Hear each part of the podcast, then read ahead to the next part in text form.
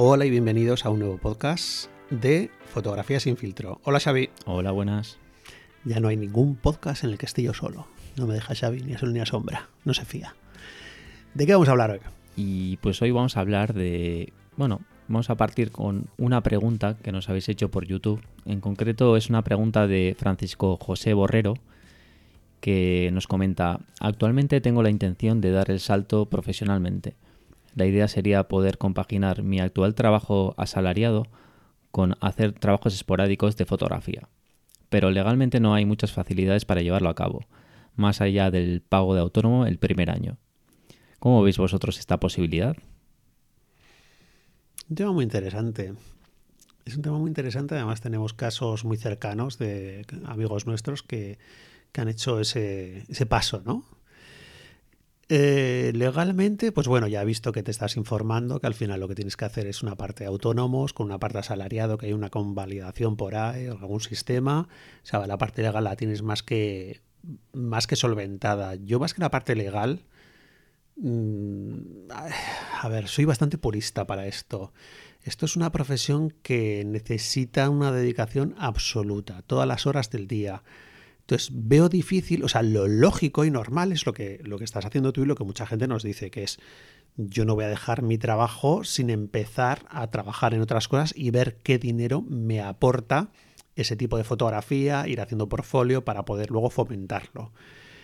Pero yo me pongo en esa situación ahora mismo, igual con la edad que tengo, que no sé si José o Francisco tiene la misma edad que yo, en su día no sé si lo estuve mirando con él. Imaginaos que hay dos situaciones diferentes. Yo en su día lo hice con veintipocos años. ¿Qué pasa? Que la energía que tienes ahí, las necesidades que tienes ahí, no son las mismas que tienes con cuarenta y pico años. Hay que ver la situación de cada uno. Cuando tienes esa, la segunda edad, ¿eh? ¿has visto? No he dicho la tercera, es la segunda. Cuando tienes la no existe la segunda, debería, voy a patentar eso. Cuando tienes esta edad de cuarenta y pico años, ¿qué pasa? Las energías no son las mismas. Tus exigencias y tu forma de vida, tu calidad de vida, no es la misma. Seguramente familia, hijos, hipotecas y estas cosas. ¿Qué tiempo te queda una vez que sales de tu primer trabajo, tu trabajo oficial, para dedicar el tiempo a que esto sea tu profesión? Cuando a nosotros nos lleva 12 horas al día. Y cuando la energía que te queda después de haber trabajado ocho horas de asalariado mm, es bastante baja. Te puede quedar energía porque yo pienso que la gente que hemos hecho esto en algún momento, cuando sales del principal trabajo, es verdad que eso te lo tomas como un hobby y entonces lo tomas con muchísima ilusión. Pero claro, para sacar qué tipo de fotografía, porque hay una diferencia entre sacar la fotografía que a ti te gusta, o, mm, por ejemplo, hay gente que yo veo que está empezando y hace fotografías preciosas de gastronomía en Instagram, pero son fotografías que a ellos les gusta, que eso no tiene nada que ver con de repente decir, no, el restaurante te va a pedir un tipo de fotos que no son esas. Igual te va a pedir como a nosotros que les hagas un portfolio en una mañana o en una tarde. Es algo totalmente diferente. Más que hacer lo que te gusta, tienes que solventar una... no es un problema, una necesidad que tiene un cliente con el estilo visual adaptándose a ellos. ¿Son las fotos que más te gustan igual? Pues igual no. En mi caso sí, porque me gusta mucho la gastronomía. Pero claro, la frescura mental que tienes que tener, la agilidad que tienes que tener a la hora de la técnica, del equipo, de prepararlo, de estar psicológicamente preparado, de atender al cliente, que es otra cosa importante. Eso ya, o sea, no estamos hablando de sacar fotos. No. O de publicar esas fotos en redes sociales. Estamos hablando, por ejemplo, de dedicarle tiempo a tus clientes, de hacer llamadas, de hacer presupuestos, reuniones, que los normalmente esas reuniones se suelen hacer las mañanas, no vas a hacerlas a las 8 de la tarde. Nosotros el 90% de los trabajos que hacemos se hacen a las mañanas porque a los clientes les va mejor tanto de gastronomía, de industrial, incluso en mi caso ya me ha adaptado tanto a este formato de mañana que a las tardes las dedicamos a otras cosas nosotros que es a procesar fotos, a programar publicaciones, a organizar la comunicación, a atender a clientes y las mañanas las dedicamos a, sobre todo a las sesiones. Eh, la gente está más fresca a la mañana. Es verdad que entonces estás casi hipotecando que los trabajos tengan que ser de tarde. O de fin de semana. O de fin de semana que te puedes meter un fregado porque, claro, si tienes familia o... Eh, ¿Qué trabajos van a ser de fin de semana que sean... En fin de semana se cobra diferente, que es algo que la gente no sé si sabe, que es algo que pasa con todo el mundo. Yo si llevo a, mi gata, se pone mala y llevo el fin de semana, tiene una tarifa especial y lo entiendo perfectamente. Y muchos gremios te cobran esta el fin de semana, normal y corriente. ¿Qué pasa? Que hay negocios a veces que empiezan con dos socios, que igual uno de ellos dice, pues, oye, ya, pues yo como entre semana estoy trabajando y tú le estás dedicando el trabajo pleno, en este caso son dos personas, igual dice, pues yo el fin de semana hago cosas. Y digo, ya, pues que el fin de semana el cliente no quiere quedar contigo.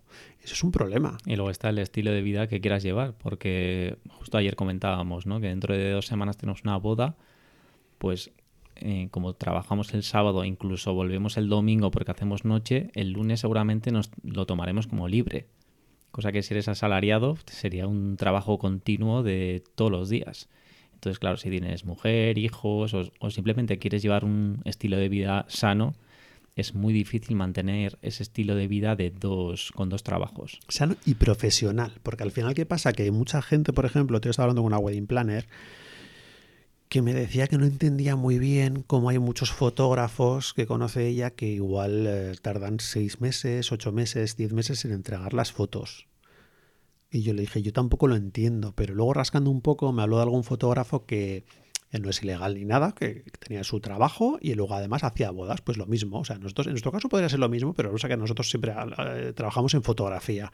En este caso, pues este fotógrafo entre semana ha trabajado en una fábrica y hasta digo, ah, pues muy bien, oye, cada uno pues tiene su forma de ganarse la vida. Pero claro, ¿cuál es el problema? Que esa persona, yo le entiendo a esa persona, si entre semana estás todo el día trabajando, las horas que te quedan para procesar esas fotos, que es a partir de las 8 de la tarde, y si tienes familia, como es el caso, eh, le vas a decir a tu mujer, espera, no te va a hacer ni caso, que acabo de salir de trabajar, eh, no va a recoger a los niños, ni os va a hacer ni caso, ni os va a llevar a ningún lado, ni, o sea, no vamos a hacer ningún plan familiar directamente, o sea, la conciliación familiar a la mierda, porque tengo que estar dedicando cada día dos horas que tengo que dedicaros a vosotros a, al negocio. No, entonces esa persona que hacía, pues, eh, no sé qué mes del año, que de repente se ponía a full y a procesar todas las fotos. Claro, ya estás dando un trato poco profesional incluso a tus parejas, porque les estás diciendo, no vais a ver las fotos hasta dentro de seis meses. Eso es, a mí me parece inviable. Nosotros enseñamos a nuestros clientes, tanto da igual que sea industrial, gastronomía, les tenemos por norma que más o menos en 48 horas ya tienen las fotos, para verlas, aunque sea para la selección. Los novios les mandamos fotos al día siguiente o a los dos días, y luego por contrato tienen a, los seis, a las seis semanas entregadas las fotos. Tenemos que ser un poco serios con eso. ¿Qué pasa? Que si tú estás dedicando casi todo el tiempo a otro trabajo, es muy jodido que saques en esa media jornada tiempo para hacer todo esto. ¿No te he hablado con un colega? Y le dije, ¿has calculado alguna vez el tiempo que estamos los fotógrafos realmente sacando fotos? Y calculándolo entre los dos no llegaba ni al 5% del tiempo. O sea que lo de menos, como acaba de decir Xavi, es sacar fotos. Porque es que le dedicamos poquísimo tiempo en comparación con el resto de la jornada laboral. Y luego hay otro problema adicional que yo lo que suelo ver es que cuando tienes un sueldo asegurado, y luego haces trabajos esporádicos, lo que hace la gente normalmente, la tendencia es a reventar los precios por abajo por conseguir esos trabajos. Porque es un extra. Empiezan, claro, como es un extra, dicen, pues voy a hacer esta sesión a un precio simbólico para arrancar, para tener un portfolio. Y es un error, es un error garrafal. Porque, claro, esos clientes que vas consiguiendo ya tienen un precio ancla que subirles de ese precio va a ser muy, muy complicado. Nos ha pasado. Claro.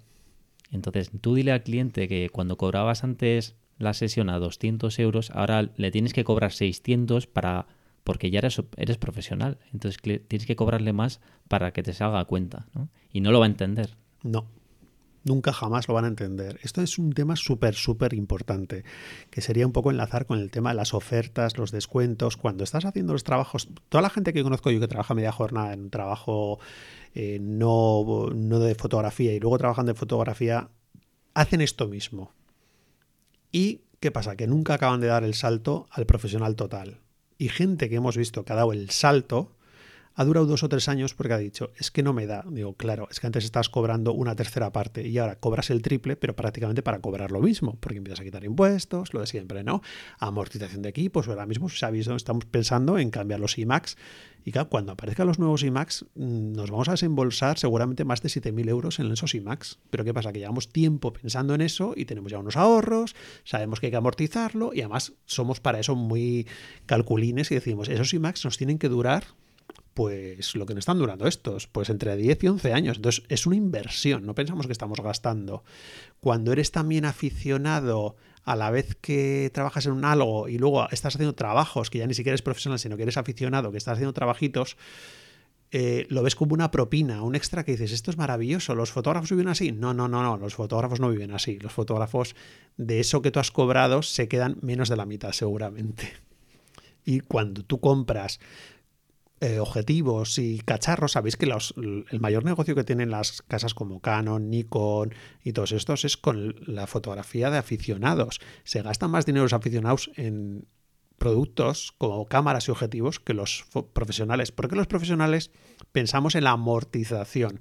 Cuando vamos a comprar una cámara decimos cuántos años va a durar esta cámara. Un objetivo igual. Lo primero que pensamos en un objetivo, ¿lo vamos a utilizar o no lo vamos a utilizar? ¿Tenemos un cliente para el que se pueda utilizar y sacar partido este? ¿Hay una necesidad que cubrir con este objetivo? No, no se compra directamente.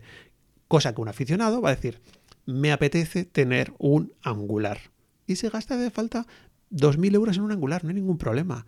Ahora, cuando tu negocio depende de eso, vas a decir, ¿los 2.000 euros los vamos a utilizar para algo? No. ¿Hay alguna otra cosa que hay que solventar? Sí.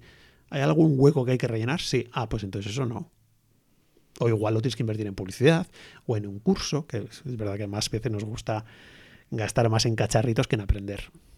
Y luego, a ver, que no vamos en contra de ese sistema de compaginar dos trabajos, estamos totalmente a favor porque cada uno al final se tiene que buscar la vida como puede. Lo que estamos diciendo es que es difícil de mantenerlo en el tiempo, ¿no? Y luego también está creando una tendencia, en general, desde los últimos 10 años, de muchas personas que lo están haciendo y, lo que comentábamos, que como esos trabajos los hacen el fin de semana en general, la fotografía, por ejemplo, de boda o de comuniones se está devaluando muchísimo porque está entrando mucha gente asalariada o que hace trabajitos los fines de semana y a los profesionales, como nosotros que nos dedicamos a ello al 100%, lo, o sea, lo hemos visto, lo hemos visto como los precios han ido para abajo porque ha entrado muchísima competencia.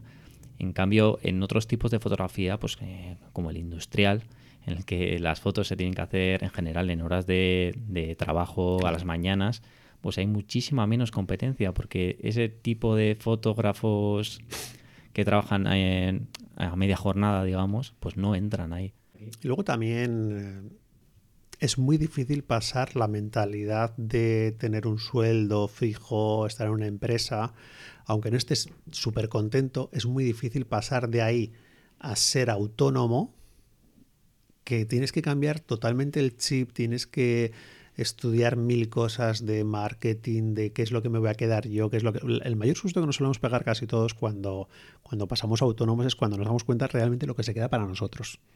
Ahí es cuando empiezas a ver los precios reales. Por eso nosotros solemos decir muchas veces a trabajos que no.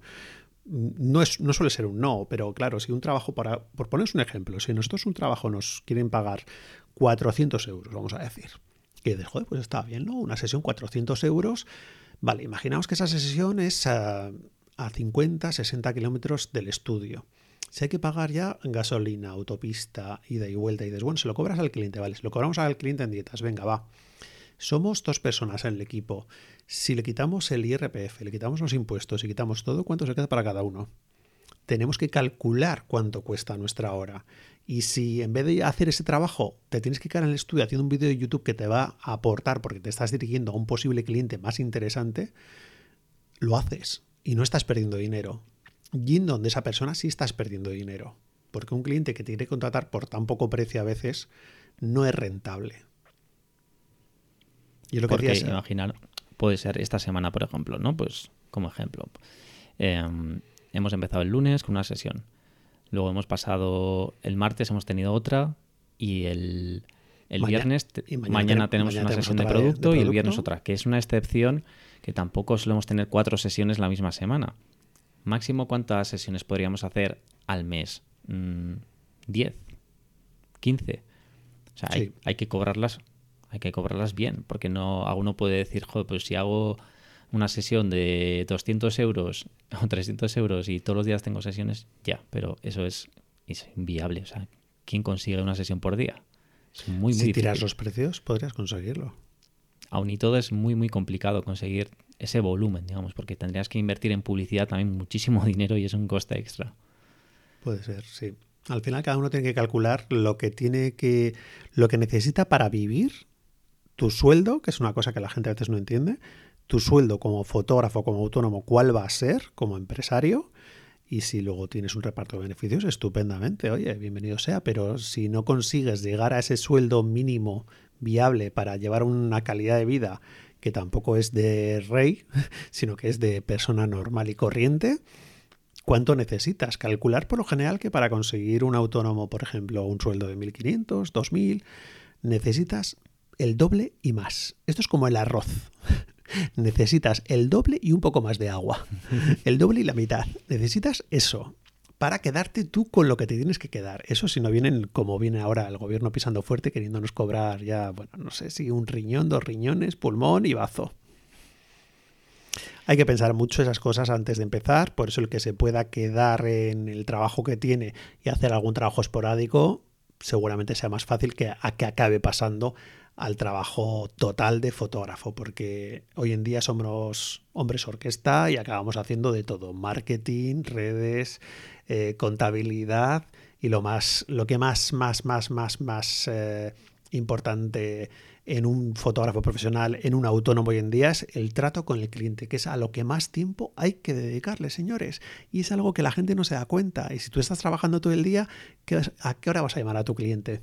A partir de las 8 de la tarde, que ella te dice, perdona chato, yo he salido a trabajar, a mí no me molestes. ¿eh?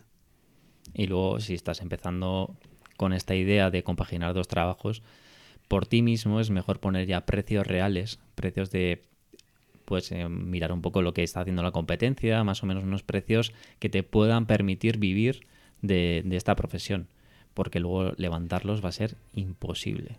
Imposible. Lo sabemos porque lo hemos vivido. ¿A que sí? Sí, sí. Pues hasta aquí el podcast de hoy. Acordaos de dejarnos todas las preguntas que queráis en Mandrágora por Pro, que es la parte profesional, Mandrágora Studio, la parte de bodas. En YouTube nos podéis ver también, con Mandrágora Fotógrafos. Eso es.